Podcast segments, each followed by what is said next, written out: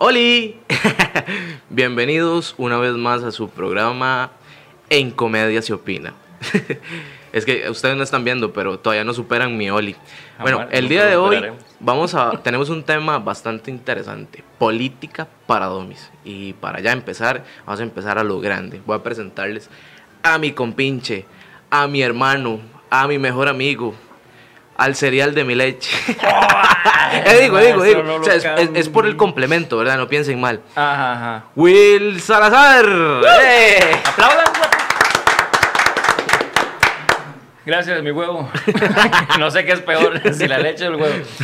Mae, un gusto enorme, Jaxito, Yaslani, mi amigo Yaslani. Yasmani de todos. Yasmani, de todo. Pueden poner el nombre que quieran. De verdad, bienvenidos a esto en Comedia se opina. Política para Domis, algo que realmente teníamos que tocar y por eso quisimos traer a un referente, así que nos va a dar una cátedra de qué es la política, pero no lo que siempre se ve en los noticiarios y todo, no, no, sino lo que es realmente la política en este país y es nada más y nada menos que Don Oscar López. ¡Eso! ¡Eh!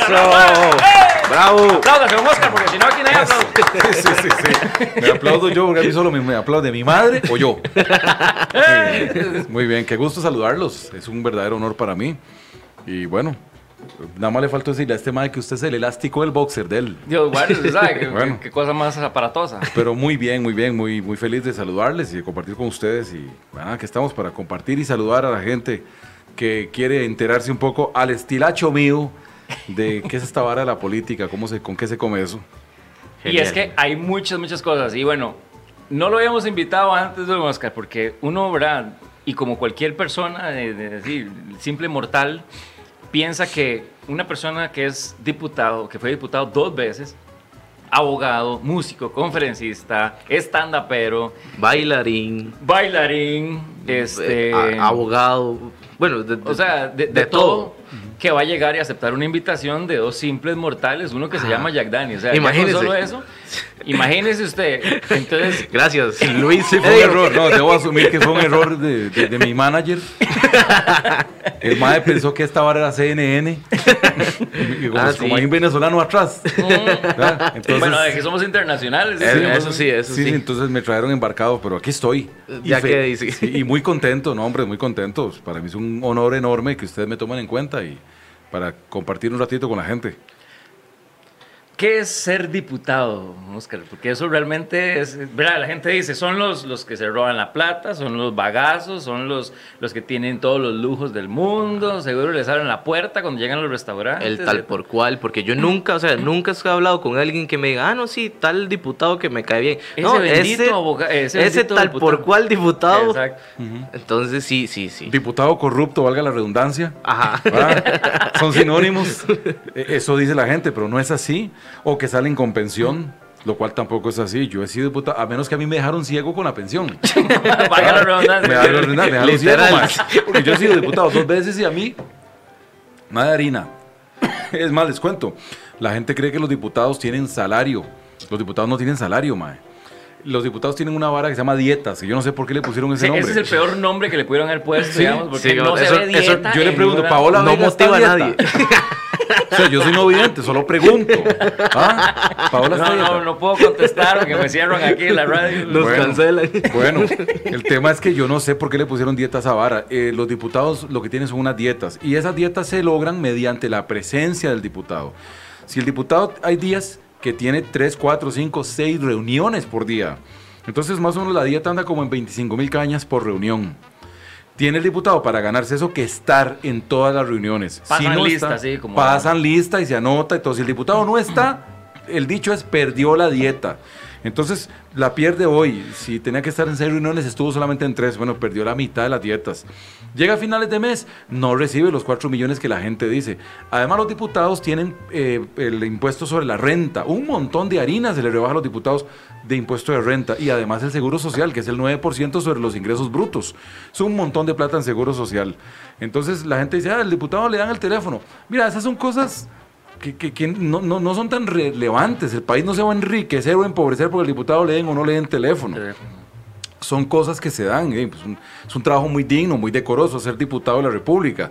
Pero no es cierto que el diputado tenga pensión, que tenga recibe 4 millones por mes, que ahí pone la mano y tome la Sí, harina. íntegros, ajá, No, que no nada tienen- de eso, o sea, todo está sujeto a una serie de variables. Y es que justamente eso eh, es una de las cuestiones por las que me gustaría tocar y que también le advierto que tanto ya como yo somos bien bestias en este tema. Entonces vamos a hablar desde nuestra ignorancia, Ujú, ¿verdad? ujú, y ahí usted nos va corrigiendo como, como tiene que ser. Porque incluso hicimos una dinámica en Facebook en donde queríamos que la gente, si tuviera un diputado, ¿qué le preguntaría? Hay un montón de cosas que por la religión y demás no puedo decirlas, pero este, hay otras que son muy importantes. Y usted acaba de decir algo este, muy, muy importante. Si se tiene esa concepción de que los diputados son ¿verdad? la peor escoria, ¿verdad? que son los padres y las madres de la, de la patria y muchos queremos ser huérfanos, dijo. Pero, ¿cómo alguien, digamos, que, que está en esa zona de confort, que está así en la cuestión, dice, voy a ser diputado y dos veces? Sí, sí, sí. y voy a tirarme Sí, aquí para que me harten el rabo. ¿Cómo, cómo un día usted se levantó y dijo, voy, de alguien que nunca me han madreado tal vez, voy a ser una de las personas que más me madrean todos los días? ¿Cómo se toma esa decisión? Yo es que yo empecé como activista por los derechos humanos de la población con discapacidad en el año 2002, eh, en un programa que logré convencer al expresidente Abel Pacheco Abelito, sí. que me, me permitiese promover la ley 7600. Y don Abel me dijo, bueno, yo desde la Casa Presidencial me interesa el tema, te voy a dar pelota y me apoyó muchísimo con esto. Entonces, a raíz, a raíz de esta promoción, pues empecé a darme a conocer en San José, sobre todo en San José, con las organizaciones de personas con discapacidad y la gente vinculada al tema. Y estando en eso, conociendo diputados, ministros y gente que llegaban a la casa presidencial, más se me metió el agua. Se me metió el agua y dije, puta, que tú vas a ser diputado. Fuera vara. que tú Debe ser tanto ánimo. Debe ser Tuanis esa vara, ser diputado. Al Chile, o sea, al Chile. íntegros No, no, no. el celular. Digamos- no, no, no, yo no digamos- pensaba en esas varas. Yo, Yo me imaginé, me imaginé cualquier respuesta Las menos... huilas, decían las huilas. Claro, eso es lo primero. Es lo primero que piensa uno. Voy a ser un rockstar. Es- eso fue hace 20 años. Y Yo dije, las huilas, las menecas, la fila. No, no, no, nada de eso. Yo voy, voy a, voy a, a- a- a hacer la lucha. Pero yo no quería clavarme a la Unidad Social Cristiana, que era el partido de Don Abel, y, y ni a Liberación. Yo no, no, no. Yo voy a estudiar cómo se hace un partido político. ma. Y empecé a estudiar cómo se hacía un partido político, me empapé del tema y fue como fundé el PASE. Lo fundé solo en San José. El Ma, día de mi cumpleaños. Fue un 21 de agosto, ¿verdad? Sí, weón. Sí, fue en Imagínese. 2000. Cuatro. Sí, Cuatro. 2004, sí. el 21 de 2004. Entonces yo empecé a convencer a la gente, yo salía y decía a la gente, mira, a mí me gustaría ser diputado para luchar por las personas con discapacidad. Mira, una vez una viejilla en una feria del agricultor, mae. Perdón, una señora, una adulta mayor. una doñita. Le ponemos el pip. Una doñita, mae. Voy yo con el bastoncito ahí, pum, pum, pum, me clavo entre la gente en la feria, en los atillos. Y la señora donde me ve que yo llego, me- eh, pensó que yo le iba a pedir plata seguro para operarme los ojos. Porque me da un poco... Me faltó el megáfono. Mae, me, me- me- me da un poco de harina, todo el vuelto de la feria. Y le digo, señora, necesito hablar con usted. Y me dice, di mi amor, y me dijo mi amor, y no sé qué. Claro, mi amor, tome, tome, tome esa platica. Mae, me dio una cara, de, yo no sé. De, de, de- de- Yo, bueno, hubiera sido un bus. Mae, ¿verdad? cara de, mae, palabras, yo creo que yo me equivoqué de profesión. Yo tenía que ser indigente ambulante, una vara así. Bueno, la señora me empieza a dar plata. Le digo, señora, yo no ando pidiendo plata, yo tengo un trabajito. Yo lo que quiero es pedirle su firma en estas hojas que ando para que me pueda inscribir como candidato a diputado. Ocupaba 16 mil firmas. Y la doña se va poniendo de los diablos. ¿Cómo se le ocurre? Un diputado ciego, está usted loco. No, no, no, no me haga perder el tiempo con esas vagancias, Y mae. devuélvame mi vuelta. Mae, ya yo tenía la harina en la bolsa. Olvídese que le. Oiga, Sí. con- eh, qué expresión más, Sí. más burda, porque, o sea, ¿cómo va a decir para esas vagancias? O sea, le da plata Ujú. como que si fuese indigente, que todavía es peor, ma. eso sí es una vagancia. Ujú. Y, y- y alguien que quiere fundar algo que es pues, para beneficio del país, decir que es una vagancia. Yo era digno de recibir su dinero, pero no era digno de recibir su firma en una hoja para inscribirme como Esa candidato a diputado. Qué La doble moral, la doble Bueno, moral. eso me pasó montones de veces, mae. En un centro comercial, mae, me echaron de un centro comercial, acá, el de, el de Guadalupe, Ajá. Nova Centro. Mae, me echaron un oficial de seguridad eh, extranjero. Llegó No era venezolano, ¿verdad? No era venezolano, no, no, Si hubiera sido venezolano, si hubiera sido venezolano, nos- en puro chingue, ahí terminamos los dos. No, es que para la gente que no sepa, aquí tenemos un, así, un galán venezolano. Que el y- jefe de piso es venezolano. Tomita el venezolano. ¿Ahí? Bueno, pero no, no, un señor extranjero me dice que anda haciendo de aquí, pues. ¿Va? Es- Ah, era, sí, era, no. era, era- Vecino del eh, norte. sí, No, no sabemos de era, qué. era, era escandinavo. Sí, sí, sí. ¿Qué andas haciendo, pues? Y entonces yo le ando recogiendo firmitas acá entre la gente que entra al centro. Viera cómo me costó explicármele, que el señor me entendiera. Ando recogiendo fir- para inscribirme como candidato. a diputado. No puedes recoger firmitas en este lugar, pues este es un lugar privado, pues. Así, mae. Y yo en esa hora, pero ¿cómo que privado? Si yo soy costarricense, a mí no me importa, pues te voy a turquear, pues. Mae, Y yo no, y yo no. Sí, entonces- y en esa hora, de- el, el señor este, el- el- el danés que me estaba sacando ahí, güey, me sacó. me echó. Me echó, mae, palabra, palabra, me echó el centro comercial de, Gua- de Guadalupe, sí, weón. O sea, Qué todo, yo increíble. pasé por esas y otro montón de cosas para inscribirme como candidato a diputado, porque yo estaba convencido que alguien tenía que llegar a la asamblea a luchar por los derechos de las personas con discapacidad y los adultos mayores, y que ese tenía que ser yo, y bueno, finalmente lo logré. ¿Cómo? O sea, qué increíble, ¿verdad? Sí, Porque ¿verdad? la verdad es que sí. Sí, Uno desde- ve a mucha gente que dice, hay que apoyar a las personas con discapacidad, y porque ellos también tienen derechos y todo. Y aquí queda en evidencia de que realmente no es tan cierto esa... No, hay mucho, mucha, mucho, todavía hay mucho mito. Hay mucho mito alrededor de la discapacidad. Y, Pero es ignorancia, Sí, a fin claro. de cuentas. Eso me lleva, bueno, antes de los comentarios que le iba a leer, pero ahora que estamos tocando eso, porque yo sé que hay mucha gente que después de la ley 7600, ¿verdad? Y toda la cuestión del movimiento de discapacidad y de todo, hay gente que o no conoce los conceptos, digamos, de, de discapacidad, porque ¿cómo hay que decirles? Personas con discapacidad, personas con, con capacidades limitadas, personas con ¿verdad? Capacidades diferentes. ¿Cómo se les dice? Hay que decirles no videntes, hay que decirles... Capacidades especiales. No, ma, es que la sociedad, en ese deseo de congraciarse con nosotros, nos dicen de todo. Sí. Como antes nos decían tullidos o, vi- o minusválidos, ah, así nos trataban en toda la sociedad. No, no, puta, que embarcada. No, Esto, Sí, no lo podemos tra- tratar Tratemos así. los tuaris, pobrecitos. Porque hay Así. gente que le da miedo. Yo tengo un compa Sí. que el madre le da miedo. De, o sea, hablar sí, con una persona y, y no sabe cómo decirle. Ahora Entonces, el tema es tratemos los tuanis, pobrecitos. La verdad es que es un, no, no, no merecen estar en un circo. O sea, porque antes pensaban que éramos como eh, objeto de circo. Tenés una familia, un familiar con síndrome de Down, lo lógico era no sacarlo de la choza. Claro. Al corredor, a solearse, no se soleaba en el patio de atrás y en la mañana. Pongámosle una lámpara. Sí, mae, pongámosle una lámpara o pongámosle un tragaluz. Mae, así era el mundo antes. Yo me acuerdo, yo carajillo, llegaba gente así al ranchillo donde yo vivía en Tirraces y mi mamá les hacía señas, me contaba mi hermanilla, mi hermana les hacía señas, les señalaba los ojos y les decía que no, así.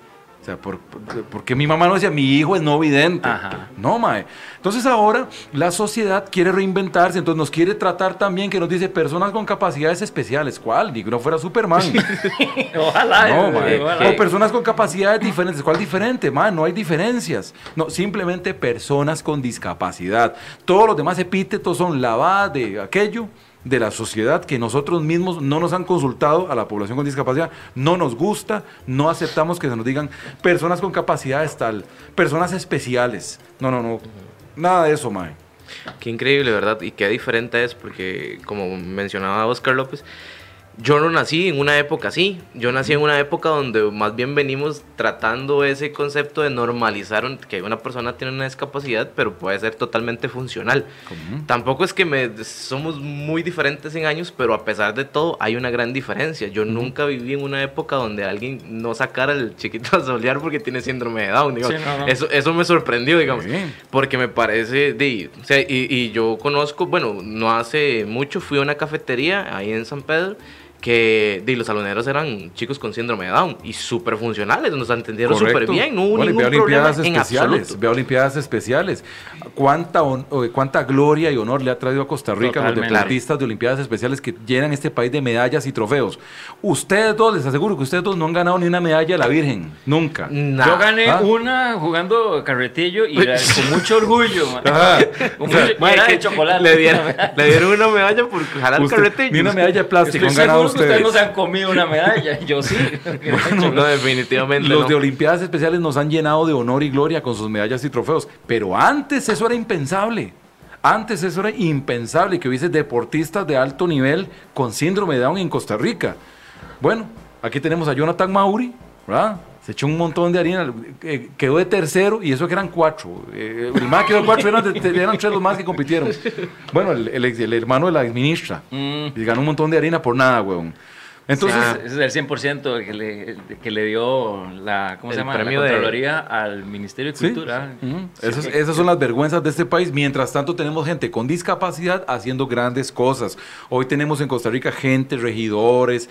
eh, bueno, el caso mío que he sido diputado, hay gente en diferentes puestos. Este mal lo dice muy bien. Vos vas a, a- digamos el nombre, porque de pronto los patrocinan. Taco Bell. Mae, mis respetos a Taco Bell, el montón de gente con discapacidad que ha contratado. Cierto. Taco Bell, patrocinio a este programa, por favor, un aplauso. para Taco Bell. Vamos, Taco Bell. Vamos, tú, puedes, Taco Bell. Sí, eso sí es cierto. De hecho, el, o sea, yo creo que el 70% de los empleados de Taco Bell. eh, Ma, y es una atención buenísima. es Les una digo otro, la, la. IREX, mae, la IREX también. Son empresas. pri- Pero ¿dónde viene eso? Viene de que logramos que una ley, la 7092, en su artículo 8, dice que los salarios, aguinaldos y los gastos que se den para un trabajador con discapacidad son deducibles del impuesto sobre la renta. ¿Cuántas empresas saben eso? Esta empresa que produce este programa debería contratarme a mí como asesor legal, pagarme un harinón y rebajar de la renta. Imagino que pagan renta o evaden. ¿Ah? Bueno, Eh, yo me imagino que sí. Ojalá que paguen renta, me que pueden sí. contratar a mí como asesor legal y, y deducen lo que me paguen a mí del impuesto sobre ¡Contráteme, la Oscar! renta. ¡Eh! El madre que está sin brete. Aprovechando, dice. Aprovechando. A ver, güey, uno no- porque ya viene el diciembre, ya viene toda la cosa. Si es mi aguinaldito que no me dan en la Esa asamblea. que no tengo, que no tengo pensión. Saqué el reloj fiado, tengo que pagar las mensualidades del, guacho. Ah, ya vemos por qué la en sirena entonces. en mini cuotas. Por el reloj. Favor, me devuelve el reloj. Este, sí, de hecho, bueno, yo estuve viendo una de las, de las publicaciones que usted hizo, en- es otra cosa que le tengo que preguntar. ¿Quién le maneja a usted las redes? Porque de verdad Sí. es demasiado... ingenioso, es demasiado. O sea, a nivel de marketing, yo creo que yo deseo tener esa. Porque Sí, que lo yo, pase para que, para nos yo trabajo mucho en eso, sí. Y, y, y, y usted sabe cómo hacer de que la gente esté siempre pendiente de sus redes sociales e incluso que se vuelva viral. O sea, usted ha pegado varios memes, varios comentarios, varias estrategias que se le han hecho virales. Y o sea, hay muy poca gente que se pueda dar como una piedra por el pecho y decir, ah, sí, yo he sido viral Sobre dos todo- veces, sobre tres todo veces. Desde la, desde la política, por supuesto. ¿Vieron el, el video que había hecho echando los brazos para atrás, mae? Tuvo 80 mil reproducciones. Mae, A mí el que me cuadró fue el de la maca. el de la maca. El de la maca, donde sale usted ahí como en un columpio. de- Ah, ok, sí, sí, sí, meciéndome, claro. Ese fue buenísimo. Tiene uno de que, que- era que, creo que fue en Navidad, que hace como dos años, que dijo, bueno, feliz Navidad y Años Nuevo por si no los veo. Sí, Ay, yo me reí de una manera. Mae, a- eh, así es esto. Y les, y les digo una vara. Ese de Feliz Año Nuevo, por si no lo veo, ese yo no lo hice. Ese fue un invento de alguien que yo todavía ando buscando quién fue el madre que me hizo eso. De verdad. ¿Para pegarlo o para.? para- No, hombre, para felicitarlo. A ver, que aparezca ahí. Sí, ya puede aparezca. salir. Ya puede pero, salir. pero sí, yo tengo la dicha, yo eh, soy un gran aficionado a todo este tema del marketing político. Eh, de hecho, he dado charlas sobre eso, sobre marketing político. Me he instruido bastante, he leído mucho sobre el tema y efectivamente eh, yo soy el que maneja mis redes sociales, yo soy el que contesto mis twitters, contesto mis eh, facebooks. Y en la Tengo- nueva incorporación de En Comedia se opina. ¡Ah! Sí, sí, sí, yo, yo manejo, va a llevar las redes yo manejo mis redes porque el teléfono, y he subido un video también donde yo explico que hay un teléfono que tiene un voiceover, que es una aplicación, es un lector de pantalla, que le permite a los no videntes interactuar como cualquier otra persona, porque la gente dice, puta, este más, más, más se hace. Eso es otra cosa que sí, le iba a este más se preguntar. hace el ciego. Sí, sí, yo me acuerdo cuando salió el tema que decían de que, que él sí veía y Ujú. fue, fue todo un tema político. Y no, eh, estoy, no estoy noticiero ahí. acusado como falsificador de firmas en contratos del Tribunal de Elecciones, weón. Explíqueme ¿Ah? usted. O sea, ¿cómo hace una persona ciega para falsificar firmas? Bueno, a alguien en la fiscalía, saludos a la señora fiscal. ¡Un aplauso a la fiscal! Mucho, Doña ¿eh? Emilia Navas Aparicio, con todo el respeto, ojalá vea este post. ¿Cómo hace un ciego para falsificar firmas y documentos? En mi caso, acusado hasta por sacar harina en los cajeros automáticos, pero si yo no uso cajero automático. Sí, no, no están para eso, digamos. ¿Sí? Yo no uso cajero, yo le pido a la gente ayuda, ¿me puede sacar plata del cajero automático? De a gente de confianza. ¿Me explico? Entonces, acusado porque hay gente que me sacaba plata del cajero automático en horas laborales. O sea, varas de esas. Ah, ah, bueno, entonces ahora también hay horarios para que usted pueda llegar y Sí, sacar la, la- la- para pedirle ayuda a la gente de horarios en este país. Y bueno, el caso de las firmas es algo que no se explica solo. O sea, cómo, cómo una persona que no ve falsifica un documento que no ve o una firma que no ve. Usted agarra el documento y lo huele, y va, lo procesa y dice, aquí está, ya lo, Lo- tengo en lo mi chupa. mente. Y- exacto, exacto. Y aquí está, ahora sí lo voy a hacer. Ay, qué increíble, hasta me parece ilógico. Bueno, porque hay gente que cree, hay gente que insiste en que yo veo, mae. Hay gente que insiste en que yo veo, que yo me hago. Mi dictamen médico, mi dictamen médico no es de un EVAIS, mi dictamen médico es de la medicatura forense del organismo de investigación judicial. Gracias a Dios que lo hicieron ellos. Y no faltará quien diga, ese más seguro tiene compas en el OIJ. Ya, no, Ah. probablemente. Porque así es este país, weón. Pero no, no, tranquilidad, ey. Ahora, don Oscar, tal vez, bueno, no sé, si usted quiere la conteste, me manda la mierda o, o no, pero usted considera de que a pesar de la, de la, digamos, de la discapacidad o lo que sea, eh, la gente, no sé, decide hacer una, una cacería de brujas, una, una persecución, porque dicen, este mae puede ser un mae peligroso. ¿Por qué? Porque puede tener muchos adeptos, mucha gente que ve su, su mensaje, ve sus, sus acciones, ve todo y dice, ah, no, este mae nos, nos puede eh, joder, digamos, la, la joda que tenemos aquí política, porque viene con proyectos, viene con cuestiones importantes y agarra estos mecanismos como para más Ujú. bien... Amedrentarlo a uno. Y sí, se el Mae, piso. yo no, yo la verdad es que como yo soy de sangre liviana, yo nunca me detengo en esos asuntos, pero no he dejado de pensar que hay, hay algo de razón. Mucha gente me lo ha dicho, porque uno es incomodito, weón. Ajá, De acuérdense que antes de que yo fuese diputado no habían buses con rampa en Costa Rica. correcto. ¿Quién fue el que se puso en esa vara? Estaba en la ley y la ley está empantanada. Yo fui el de la bronca con los autobuseros en este país. Y yo no puedo decir que los autobuseros me hayan hecho una campaña. Pero hey, la gente me dice, ma, esos más tienen tanto contacto entre los políticos y financian campañas y partidos. Claro. Bueno, ahora les guste o no les guste, porque lo bailado nadie me lo quita. yo soy el que, logré que hubiese rampas en los buses. Igual el tema de cuando yo quité la choricera que se tenían los choferes de buses y las empresas algunas, para no generalizar, con los tiquetes de los adultos mayores. ¿Se acuerdan? Que antes pagaban con papelito. ¿Quién Ajá. fue el que logró quitar esa vara y que hoy paguen solo con presentar la cédula? Yo. Gracias a la lucha que yo di en los tribunales, los adultos mayores se suben al bus, enseñan la cédula y pase. No pagan. Todos los ticos financiamos esa vara. Gracias a Dios, porque es una forma de devolverle al adulto mayor lo que ha hecho por nosotros. Bueno, esas luchas las he dado yo.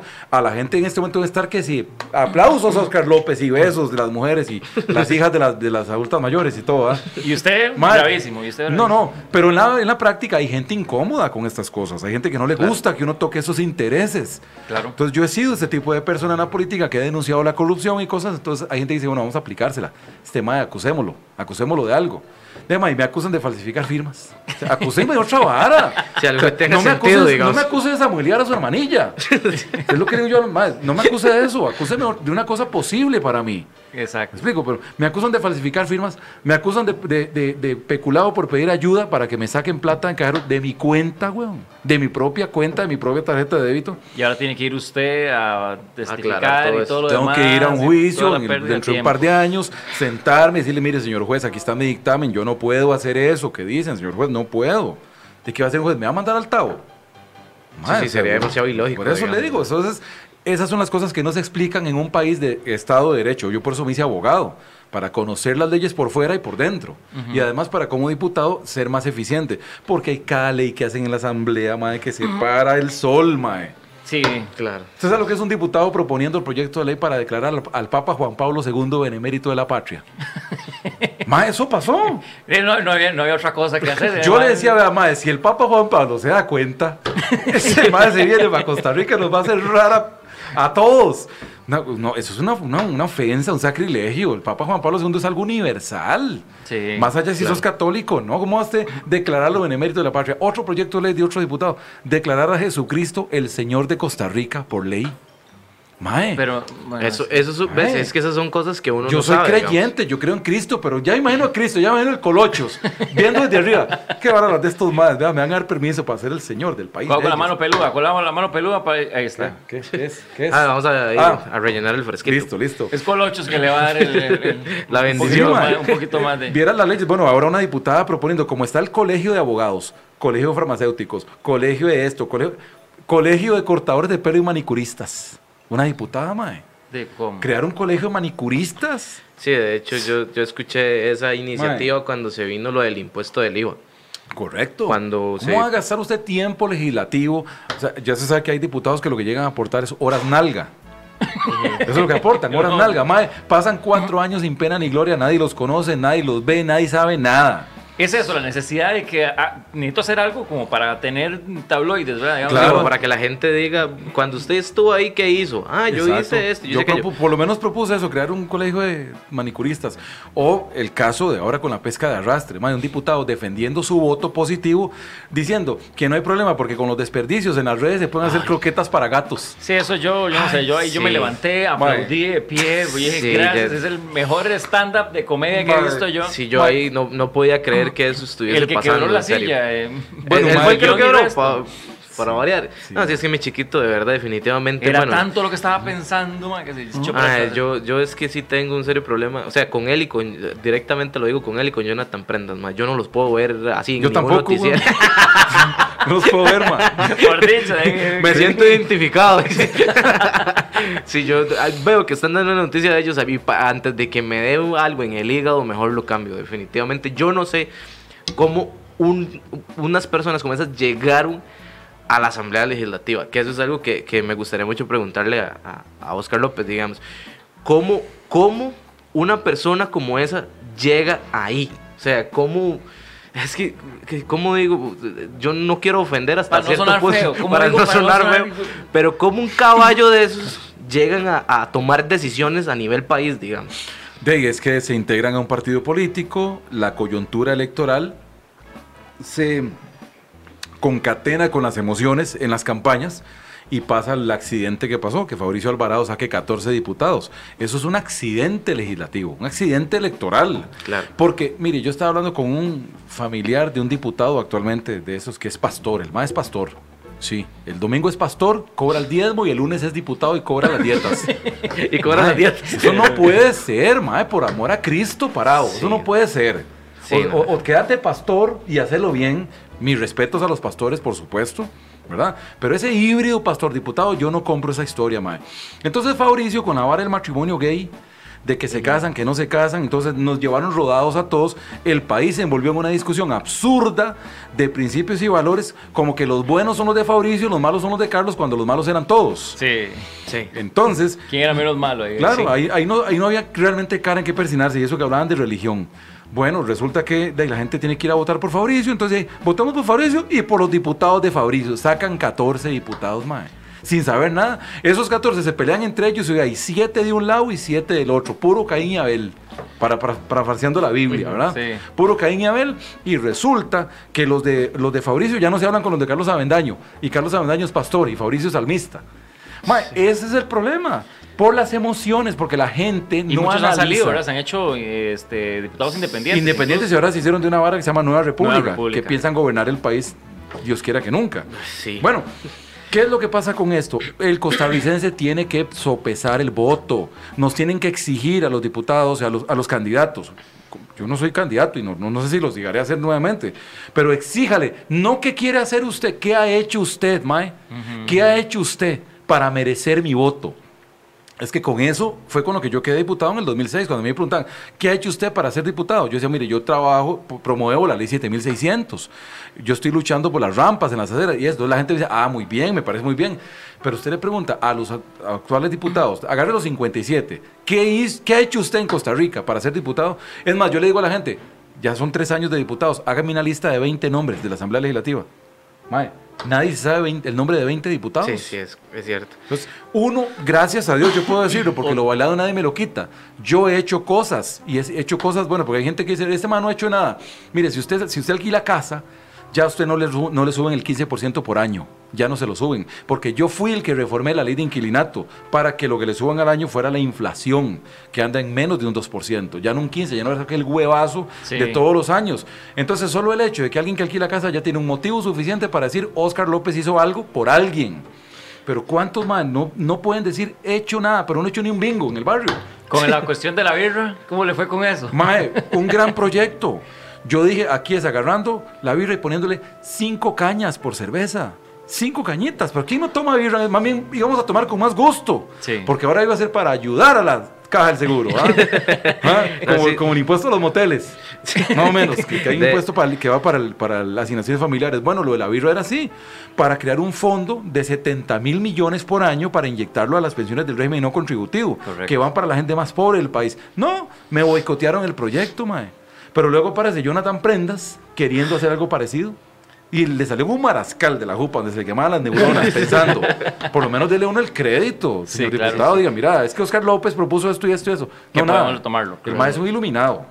No, de hecho, de hecho, reforzando lo que vos decís, yo tengo una construcción política de que para mí es, eh, es- a, un, a un político no se le aplaude. A mi parecer, uno tiene que llegar a aplaudirle Exacto. a un político, Se porque al final del día, exacto, se le exige porque al final del día es mi empleado. Yo estoy pagando por su salario. Entonces, a mí, de hecho, bueno, Will lo sabe que a mí me, me molesta demasiado el hecho de la gente que llega y le aplaude a un político porque ¿por qué tiene que hacerlo? O sea, él tiene que darle resultados a este país porque todo lo que él está viviendo a, a- a nivel de económico, a nivel de todo, durante esos cuatro años, viene del bolsillo mío. Correcto. Entonces, estoy totalmente de acuerdo con eso que dice este don Oscar ahorita. Don Oscar, voy a seguir con el don Oscar. Oscar es una marca registrada. Oscar López. Oscar López.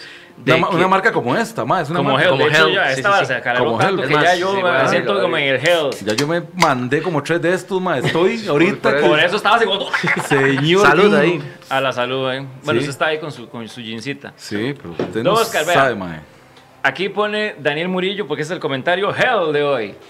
Si la política es sucia, ¿por qué se quieren ensuciar? Porque la política no es sucia. O sea, la política es como un cuchillo. Usted agarra ese cuchillo, Daniel, sale a la calle y puede ir a asaltar a una doña que está ahí en la parada de buses. Usted la asalta. Muy bien, se trae la cadena a la señora, se mete a la choza, le da hambre y agarra el mismo cuchillo para cortar el pan. ¿Qué culpa tiene el cuchillo, mae? La culpa no es del cuchillo, así es la política. La política es como un cuchillo. Puesta en buenas manos, sirve para cosas buenas. Si los políticos roban, ¿por qué quieren ser políticos? Porque los políticos no roban. Eso es un cuento, mae. Es que porque por un político corrupto hay 100 políticos honestos. Lo que pasa es que hace más bulla un árbol que se cae que un bosque que está de pie. Entonces, un político es corrupto, ya todo el mundo dice, los políticos son corruptos. No, no hay que generalizar. Y si son exitosos en sus carreras profesionales, ¿para qué quieren ser diputados? Porque uno siente vocación por la política, como el que le gusta el fútbol, como el que le gusta cualquier otra cosa en la vida. O sea, uno, uno quiere pues contribuir, cree uno, siente uno que le puede aportar algo al país. En el caso mío, es, yo le contesto por mí, no le puedo contestar por los demás. En mi caso es eso, el deseo de contribuir algo en el desarrollo de la sociedad.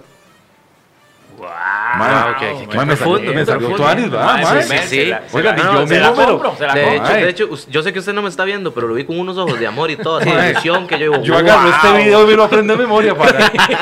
para mi próxima campaña Claro. si me mando. Ya vemos, se sale una pancarta No, no, pero me salió del corazón. La verdad es que estas, estas varas no son montadas ni editadas. Me salió del corazón porque uno lo que desea en mi caso es servirle a la sociedad. Dema, ¿cuánta gente eh, con discapacidad se han beneficiado con mis luchas? Por supuesto. Humildemente lo puedo decir. ¿Cuánta gente con discapacidad? Adecuaciones curriculares, rampas en las aceras, el tema de los buses. Ve, yo he dado mis luchas y ahí están los resultados. Claro. El pacho es que la gente a veces incluso, bueno, me- al principio yo me acuerdo que cuando estaba con la cuestión de las rampas, que la gente lo veía como, como una majadería. Ujú. La gente, ¿verdad? Y y siento que es como todo, aquí se, se- se trata de, de buscar el bien común y ahí siempre hay gente incomodita, gente que siempre va a estar en contra. Pero se lo digo, y no porque esté tomando hell, ni mucho menos de que estemos aquí, ¿verdad? En el calor de, de, de Del tanto momento, amor político digamos, que hay. de, de eso tan lindo que dijo. Pero realmente son dos sectores, de, tanto de las personas adultas mayores como las personas con algún tipo de discapacidad. Siento que incluso desde nuestra área, que es la cultura, ha sido total y absolutamente este, discriminada, abandonados. Y personas como usted, que tiene esa, esa, esa vocación, realmente ha sido un ejemplo y realmente lo, lo admiramos muchísimo. y Muchas que han gracias. logrado esa voz, digamos, esa voz de ser escuchada. Y, y- y reforzando lo que vos decías, mae, de lo de que la gente se quejaba en un inicio por las rampas. Es que vamos a lo mismo, eso es hablar desde una posición de privilegio. Pues Como claro, como usted no está sufriendo, usted le da igual, usted llega y dice, no, ¿para qué eso? Pero las personas que lo están necesitando, y de hecho, eh, eh, Oscar López, así de frente se lo digo, yo tengo que agradecerle por la ley 7600 porque mis papás ambos son adultos mayores y ambos están utilizando esa ley. Mi mamá este, utiliza bastón y cuando va a la clínica o lo que sea, la pasan adelante por tener Claro. ese problema. Mi papá ya paga con, con, con Con la cédula. cédula. Entonces, definitivamente eh, son de esas cosas, de esas pequeñas acciones. Yo siempre he dicho que si uno tiene que eh, agradecer o decir algo bueno de alguien, hay que decirlo. Nunca quedárselo callado. Entonces, de mi parte, se lo agradezco porque mis papás están saliendo beneficiados por, Muchas gracias. ¡Fuerte el aplauso para Oscar! ¡Ah! ¡Aplauso a Oscar, porque si no hay aplauso. Eso, eso. no, no, pues qué lindo, qué lindo las palabras y más bien bendiciones a tus padres. Y bueno, yo soy bastante imperfecto, mae. De- si no, no, no, no tuviera dos divorcios en la espalda. Ah, Ve, hasta eso somos de los mismos. somos colegas. Como que Sí, se tenemos parece algo la historia de común. ustedes. No me Se va a mandar de político. Güey. tal vez. Sí, sí, soy tan imperfecto que me han cangureado. Eso es así, pero, pero agradezco muchísimo ese comentario porque es eh, lo que uno se mete a hacer en, en la política. Tratar de servirle a, a los demás, por lo menos dejar una huella, dejar algo. Claro. O sea, tener la moral de decir, el día de mañana, si yo pido un voto, pero usted qué ha hecho? Bueno, algo he hecho para merecer venir a pedirle el voto a una persona. Y es lo que falló en las elecciones pasadas. O sea, nadie le preguntó a Fabricio Alvarado, madre, Fabricio, ¿usted qué ha hecho en Costa Rica? Sí. Carlos Alvarado, ¿vos qué has hecho? Nada. Entonces, va, tuvimos mejores opciones. Un Antonio Álvarez de Santi. Ah, no, porque viene de Liberación, que es un corrupto. Eh, un Rodolfo Pisa. Ah, no, porque viene de la Unidad, que es un corrupto. Que eran buenas opciones. Un Mario Redondo, un- una gran persona. Ah, no, Mario, no. Me explico. Ma- mil veces mejor cualquiera de ellos tres que Fabricio y Carlos Alvarado juntos, los dos. Este país yo creo que es mucho por color, ¿verdad? También se ha dado una, una, una, una, una línea de que... pues, Del ser votar- fanático, digamos. Exacto, o sea. Fanático emocional. Exacto, sí. Y de hecho, esa es otra cosa que yo conversaba con Will desde, desde mi creación política, es que eh, para mí es bien peligroso ver la política como un partido, como un equipo de fútbol. O sea, para mí me parece absurdo de que usted esté Absurdo. casado con un color político si al final del día lo que importa es la persona que esté preparada ahí para gobernarnos. A mí no me tiene que importar si es de liberación, si es del otro, si es de aquel, porque al final del día lo que tiene que estar es una persona que esté capacitada y ahí es donde hemos estado fallando. Eso también lo, lo mencionamos de que, el, de, de hecho, la gente que quedó por Fabricio, todos estos diputados, fue por eso mismo, porque la gente no leyó ningún plan político, eh, ningún plan de gobierno y aparte de eso sumaba a que Ah, voy a votar por Fabricio. Todos los del mismo color, de la banderita, ni, es- ni el nombre se sabían. Nada más buscaron la bandera y, y- y ahí es donde fallamos como, como pueblo, porque Ahí nosotros pueblo, tenemos que escoger la persona que nos va a Y gobernar. son los primeros en berrear, digamos. Exactamente. Ahí quien falló, falló el votante. Al final Ahora, del día es lo culpa de puedo poner en nosotros. jaque así, lo- feo, feo. dele, así, dele. Feo, feo. Claro, weón. ¿Por qué la adhesión a, a Fabricio? Eh, mae, no podemos editar esta vaina. No, mándeme la mierda y yo sigo. No, no, sí, sí, lo, me- lo merece, mae. Pero bueno. Mándelo a la mierda. Vale, yo quiero ver, yo quiero ver, yo quiero No, ver. no, es que uno más se puede mae, la verdad, la verdad sea dicha, porque Epsi Campbell no me quiere, mae. Así, porque yo antes de reunirme con Fabricio me reuní con Carlos. En la segunda ronda, decís vos. Sí, Ajá. yo me reúno con Carlos y y Epsi Campbell, mae, la que ahora está humillando a, a Tamala. Ta- ta- ta- Sí, a, la que está- a- la a Kamala, sí. Harris. La que está humillando a Tomala Harris, la gringa. Sí, porque- a Kamala Harris. Sí, porque Epsi es la primera vicepresidenta negra. De, ay, entonces ya la mandó así a la señora que no se emocione mucho. Que aquí ya llegó mami primero. Exacto. Pues bueno, doña, doña Epsi dijo a Carlos Alvarado, así, palabras más, palabras menos, porque Epsi era diputada junto conmigo. Usted no sabe lo que jode Oscar López. Y me dejó en mal. Y eso que yo a Carlos lo conozco de que yo fui diputado la primera vez y Carlos era asesor. Le decíamos Chayán ahí en, en la asamblea. Andaba con la guitarrilla para sí para abajo, mae. Sí se parece. Era asesor, de, era asesor de Alberto Salón, que era compañero mío, Chayán. Ajá, Y él. Chayán, ve acá y salía ahí con la guitarrilla. ¿eh? Bueno, ya yo lo conocía, pero Epsi, Epsi le dijo a Carlos y después otra actual diputada, eh, que supuestamente dice Carlos Alvarado, que es la paladina de la discapacidad, que se llama Catalina Montero. Mm. Esas dos señoras a mí no, no hacen química conmigo. Entonces, de, mi tema es la discapacidad. De hecho, Carlos Alvarado, que fue presidente, yo me ofrecí a trabajar con ellos para manejar un programa de lucha por la discapacidad y no, no me dieron pelota. Aquí está todavía. Entonces, Fabricio, Fabricio era diputado de la Comisión de Discapacidad de la Asamblea Legislativa. ¿Quién era el presidente de esa comisión? El hijo de mi mamá. Entonces, como yo era el presidente de la comisión, Fabricio era un miembro de la comisión, de, pues Fabricio me dijo, mae, usted sabe que yo sí voy a apoyar los temas de la discapacidad y con esa hablaba, me, con esa, me, me me, llevó a un enamoró, lado. me enamoró. Sí, me enamoró. Entonces yo dije, bueno, y para darle la adhesión a uno, a otro, darle la adhesión a Fabricio. Mi tema fue ese, así transparentemente se los digo porque me lo preguntaron. Esa fue la razón. No, a ver, está. Bueno, por No, eso no, me mandó y- la mierda y, y- y contestó eso. La verdad es que. No, es que uno se pregunta, porque a fin de cuentas, o sea, hay que ser neutros en esto y pensar en país y no en colores ni en Claro, personas. claro. Y puede que Fabricio no nos caiga bien, puede que Carlos Alvaro no nos caiga bien, pero también es, es digno de ver las cosas que han hecho bien y las cosas que han hecho mal.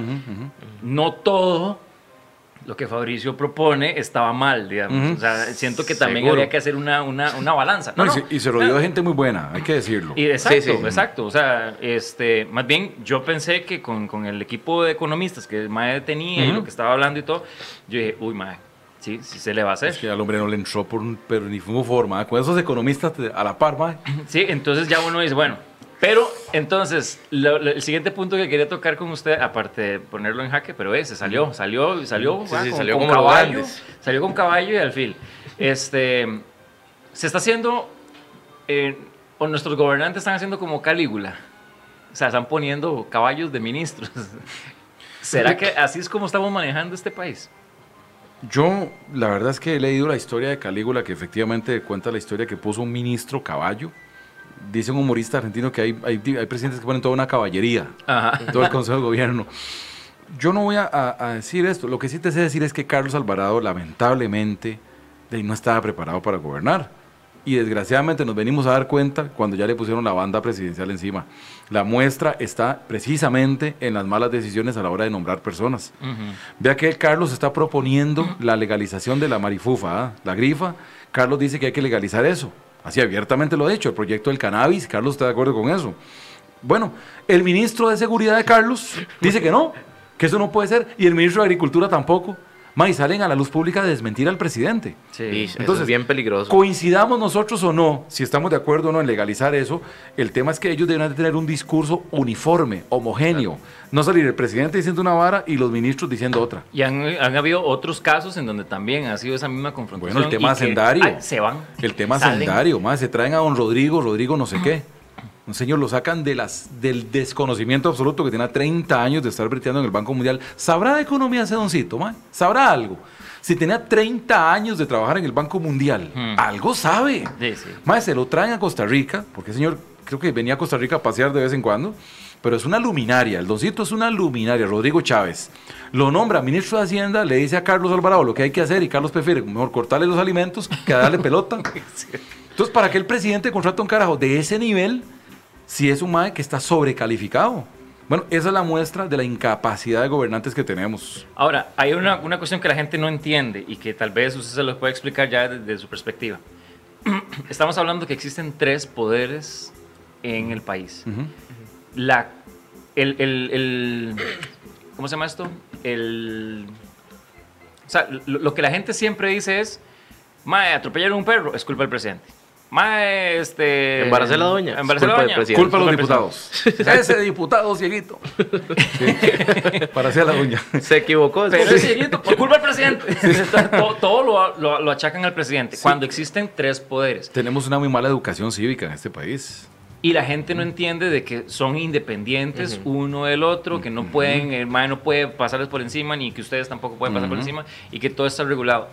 Entonces, ¿cómo, ¿cómo explicarle a la gente, como si fueran chiquitos de 5 años, que entiendan eso? Porque creo que es un principio importante para que la gente se culturice y sepa que por lo menos qué es política. Claro, porque la gente tiene un concepto de que los diputados, como sos diputado, lo puedes hacer todo. Puedes tener todo el poder y hacer. No es así. El diputado únicamente está para hacer leyes, quitar leyes o interpretar leyes. Eso dice la Constitución. Y hay una cuarta función que es el control político. Nada más. Los diputados no pueden. No, a mí me han pedido más, cuando yo era diputado, Ajá. que nombramientos, cartas de recomendación, partidas específicas, todo eso ya no existe en Costa Rica.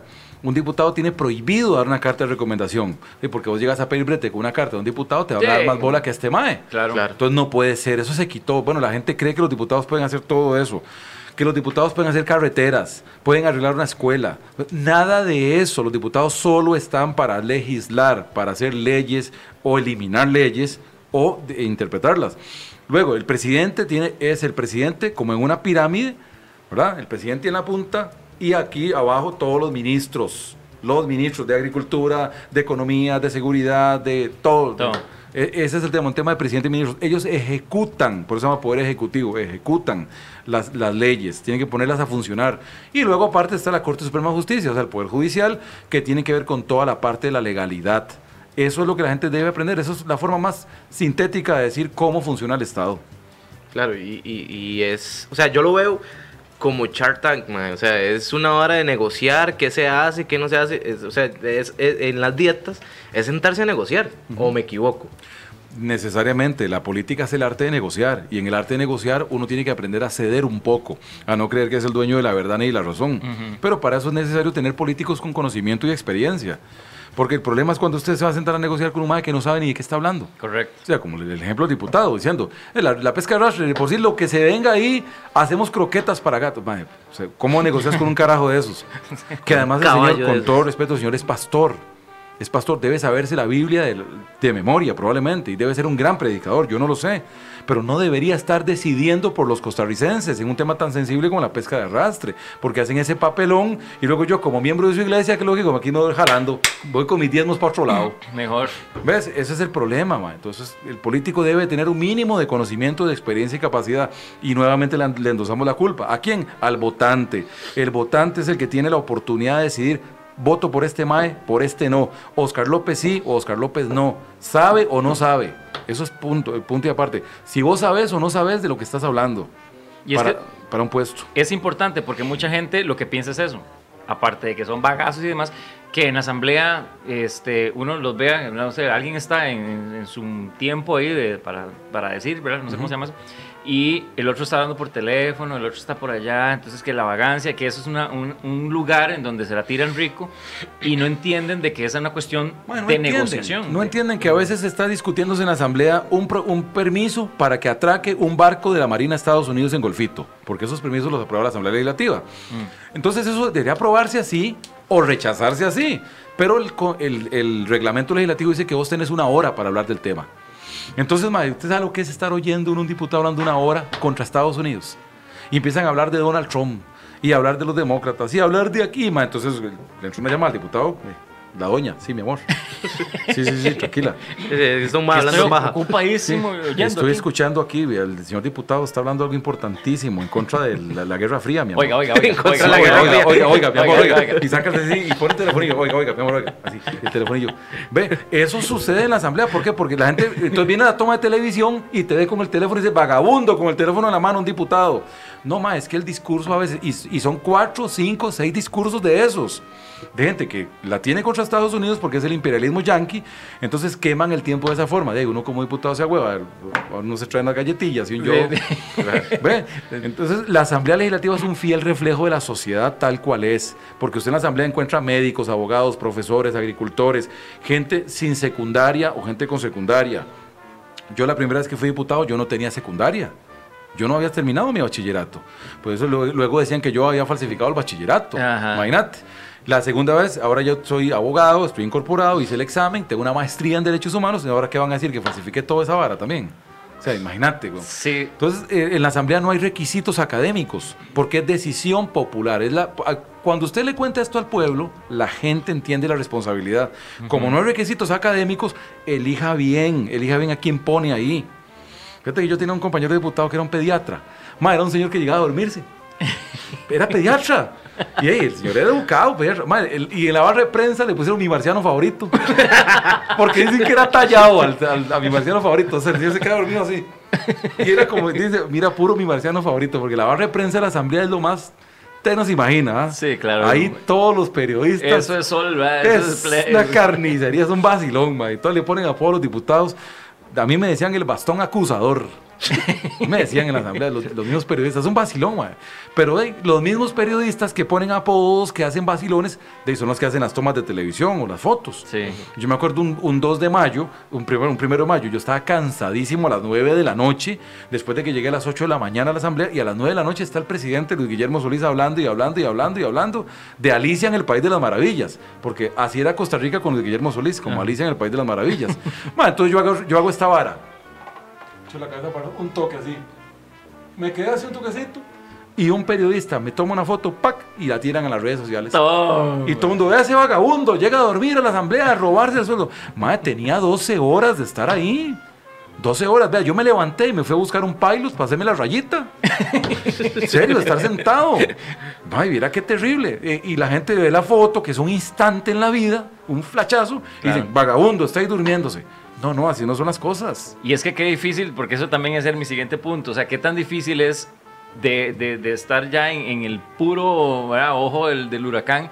La mínima cosa y la gente ya saca los memes o saca o Claro. la prensa amarillista, ¿verdad? Que ya de una vez acusa. Este, ¿Cómo, ¿Cómo lidia Oscar López con eso? En mi caso yo desarrollé un- una tolerancia muy grande, tal vez por mi, mi vocación humanista me permite tener tolerancia a esas cosas. Entonces a mí no, no me afecta. Y, y además la edad, la edad te va madurando. O sea, el, el Oscar López del 2006 en la Asamblea no fue el mismo del 2014. Ya yo llegué con más maduro, más conocimiento, más estudiado, más experimentado y, y con una visión más amplia del- del- de lo que es el espectro político y el desarrollo del país. Entonces a mí, pues, esas varas de que critiquen y que memes, no, yo lo que hago es vacilar. Mi mamá sí se pone chivísima con los memes. Mira el que me sac- una vez que me Me sacaron uno- imagino, claro. uno que- estaba yo así, como hecho un puño, un sillón. Ah, sí. Ah, el Un famoso. traje blanco. Mae, me sacaron, ese meme lo recortaban y lo tiraban por todo Ah, lado. sí, ese meme fue de los mejores que hubo. Vos te- había una vez cuando, cuando eh, Jonathan McDonald le tira un taco a Andrés Imperial. Ajá. Famoso, entonces recortan el taco donde va y me ponen a mí, Ajá. donde voy en el aire. Yo vi uno de que le pegó el taco y sale más bien Oscar López ahí acostado como que ya le pegó el taco. Sí, digamos. sí, mae. O, o me pusieron así en el pesebre, así como el niño del pesebre. Y otro en el peluquín de Justo Orozco, mae. Qué bueno, sí, sí, Sí. Y mi mamá se ponía chivísima. No, no, yo a mi mamá le digo, no, mamá, tranquila, no vea esas cosas y tómalo con naturalidad. Yo soy así. y Cuando uno es una figura pública se expone a todas estas cosas. Y en mi Claro. caso, yo no tengo problema con nada de eso. Sí, sí, no, no, no, hay, no hay chance de berrear. No, y es no. que es... No, de birriar sí, de berrear no. Exacto, exacto, exacto. No, y bueno, justamente, este, me gustaría que habláramos ya de, de- de su otra faceta, digamos, eh, con respecto al libro suyo, ¿verdad? Con los ojos del alma. eh, y cómo pasa, digamos, de un libro de, ¿verdad? de este tipo a hacer un stand-up que se llama La política no va para tanto. O sea, siento que es ¿verdad? un extremo del otro. Correcto. Pero súper interesante y súper necesario. Sí, yo escribí el libro con los ojos del alma, que por cierto está en Amazon, pueden bajarlo por una módica suma, se lo llevan a la puerta de su casa, de- en físico, lo pueden descargar también. En Amazon está con los ojos del alma, pues es un libro que es mi forma de ver la vida. El que lo lee entiende cómo Oscar López ve la vida con los ojos del alma, desde muchos flancos, desde muchos puntos de vista. En contra de la discriminación, en contra de, de- de, pues, de la pereza, de la depresión, de un montón de cosas que nos pasan a los humanos porque nadie está exento. Claro. Y bueno, la vara del stand-up fue mae, un momento de... ¿Qué le digo? Ya, yo no estoy en la, en la política, eso fue en el 2019, sí, en el 2019. Yo estoy en la choza ahí, y la verdad es que había poco brete, mae. Sí. Mucho tiempo libre. Sí, mucho tiempo me puse a escribir ahí un monólogo y gustó tanto contando anécdotas de la Asamblea Legislativa. Y la verdad es que la gente se interesó muchísimo por saber si en la Asamblea tenían sexo o no tenían sexo y todo lo que yo plan- planteé ahí.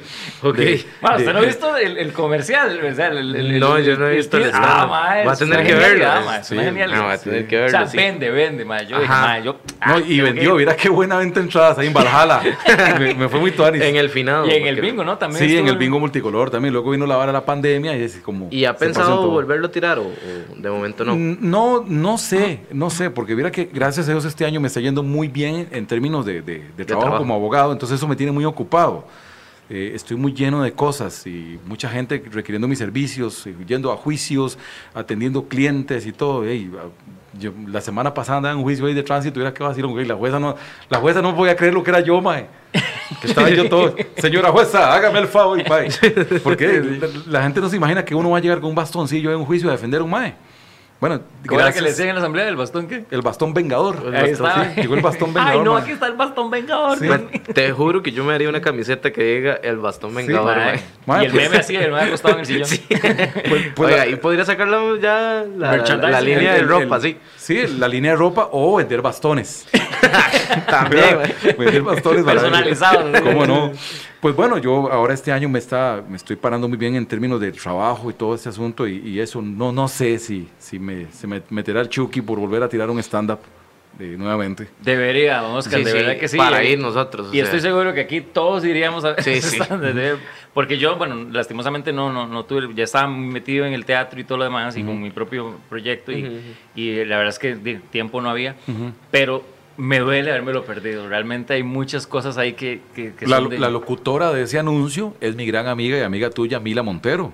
Esa es mía. Mila, esa preciosa voz de ese anuncio lo hizo Mila Montero, mi amiga la que quiero tantísimo y a quien envío un fuerte abrazo, que ahora está ahí haciendo su esfuerzo con el Porcionzón y toda esta gente. Así es, ella, ella me ayudó con la producción de eso y mi amigo Rodrigo Álvarez, alias Gallo, Ah, fue el, el productor ejecutivo de todo eso. muy bien el proyecto.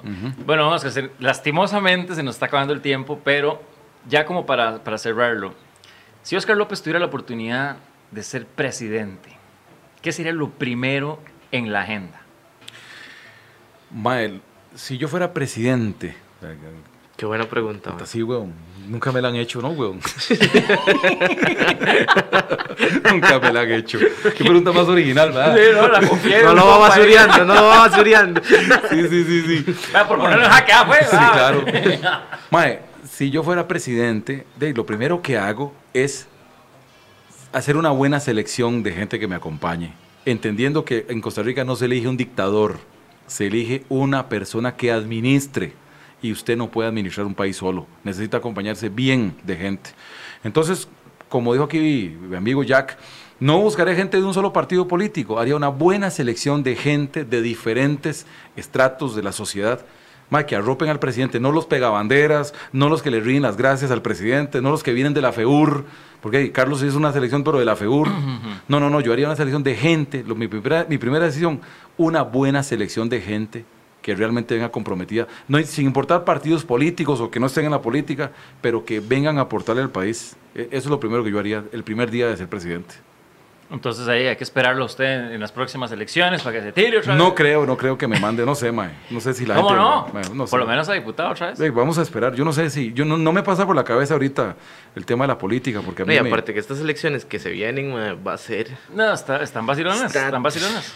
este, El- no sé si bueno, vacilonas es la palabra correcta, pero que va a estar ¿Qué pasó? diferente. ¿Qué pasó con el pase? El pase sigue bien y ahora tienen el proceso de renovación de estructuras eh, a partir del próximo año. Que hay gente que quiere lanzarse en las diferentes provincias. Yo les apoyo, les ayudo y Usted sigue presidiendo sí, sí, pase, sí. obviamente. Yo les sigo colaborando a ellos en eso y, y por su- dándoles toda la consejería que pueda dar alrededor. Bueno, yo, yo soy, sí, seguidor del pase, se lo digo de una vez. Muchas en ese aspecto sí me, me- me interesa muchísimo. Y bueno, ojalá que este primer, eh, primera entrega de Política para Domis eh, haya sido de verdad, este, ¿verdad? Que, que haya, cultivado mucho, que tal vez cambie un poquito la, perspectiva de cómo estamos viendo la política y que a fin de cuentas es una cuestión seria, eh, pero que sí, básicamente los, los protagonistas, a fin de cuentas, venimos siendo nosotros, el pueblo, entonces hay que pensar las cosas, ¿verdad? Básicamente, en síntesis, viene siendo En un síntesis. poco de eso. ¿Qué otro punto? ¿Qué cree, cree usted? No, Eh. mi, mi bastón vengador quiere despedirse de todo. Saluda al público. ya salió en cámara. Sí, sí, sí, sí. Sí, bueno, en síntesis, en mi parte, bueno, eh, reforzar eso de que nosotros somos los culpables de quienes nos están este, gobernando. Eh, vuelvo a decirlo, el de las croquetas y Jonathan Prendas, Nah, no, no los vamos a invitar. sí, no. Nah, no los Caballos. No van a aceptar la invitación. Invítenos acá que no vienen. Y, y nada, re- de reforzar lo que dije ahora, muchas gracias a don Oscar eh, López eh, por la ley 7600 y por todo lo bueno que hizo. Sabemos que nadie es perfecto, eh, pero ah, siempre es mejor rescatar lo bueno que, que lo negativo. Y por su humildad, don Oscar, de No, verdad, es- por, por instruirnos de esta manera, por pasar este momento tan, tan, tan, tan divertido, tan vacilón, pero que también nos enseñó muchísimo. No, no, gracias a ustedes por tomarme en cuenta. Más bien de corazón les agradezco la linda oportunidad y respetuoso saludo. Síganme en mis redes sociales, ahí me encuentran en Twitter, en Instagram, en Facebook. Ahí aparezco, ahí me preguntan lo que sea, me dicen lo que sea, yo todo mundo le contesto. Y también que no eh, se les olvide que también pueden encontrar el libro Con los ojos del alma, que sería una muy buena lectura. en Amazon. En estos tiempos de pandemia. Si usted quiere estar ahí sentadito, eh, ahí puede ver cómo ve don Oscar López con los ojos del alma. Redes, Will. Ok, nada más recuerden, síganos a través de Jog Medios, pueden también entrar a jogmedios.com, a jogradio.com y también a nuestras redes en Comedia Se Opina CR, Ajá. en Instagram y también en, En Facebook. Facebook. Y si no a mí como Will, raya abajo, Salazar, raya abajo, donde tiene que estar la raya, dijo Don Carlos. Y yo soy, que no soy, guion bajo, whisky. Y importante, gente, este, estamos en todas las plataformas. Estamos en Spotify, en Apple Podcast. Eh, si vieron por Facebook, no importa, váyanse allá y nos dan clic también para que nos ayuden a, a que llegue este podcast a más gente. Y nada, muchísimas gracias, de verdad. Nos vemos en un próximo. Gracias, don Oscar. Bendiciones y a ustedes también. Muchísimas gracias.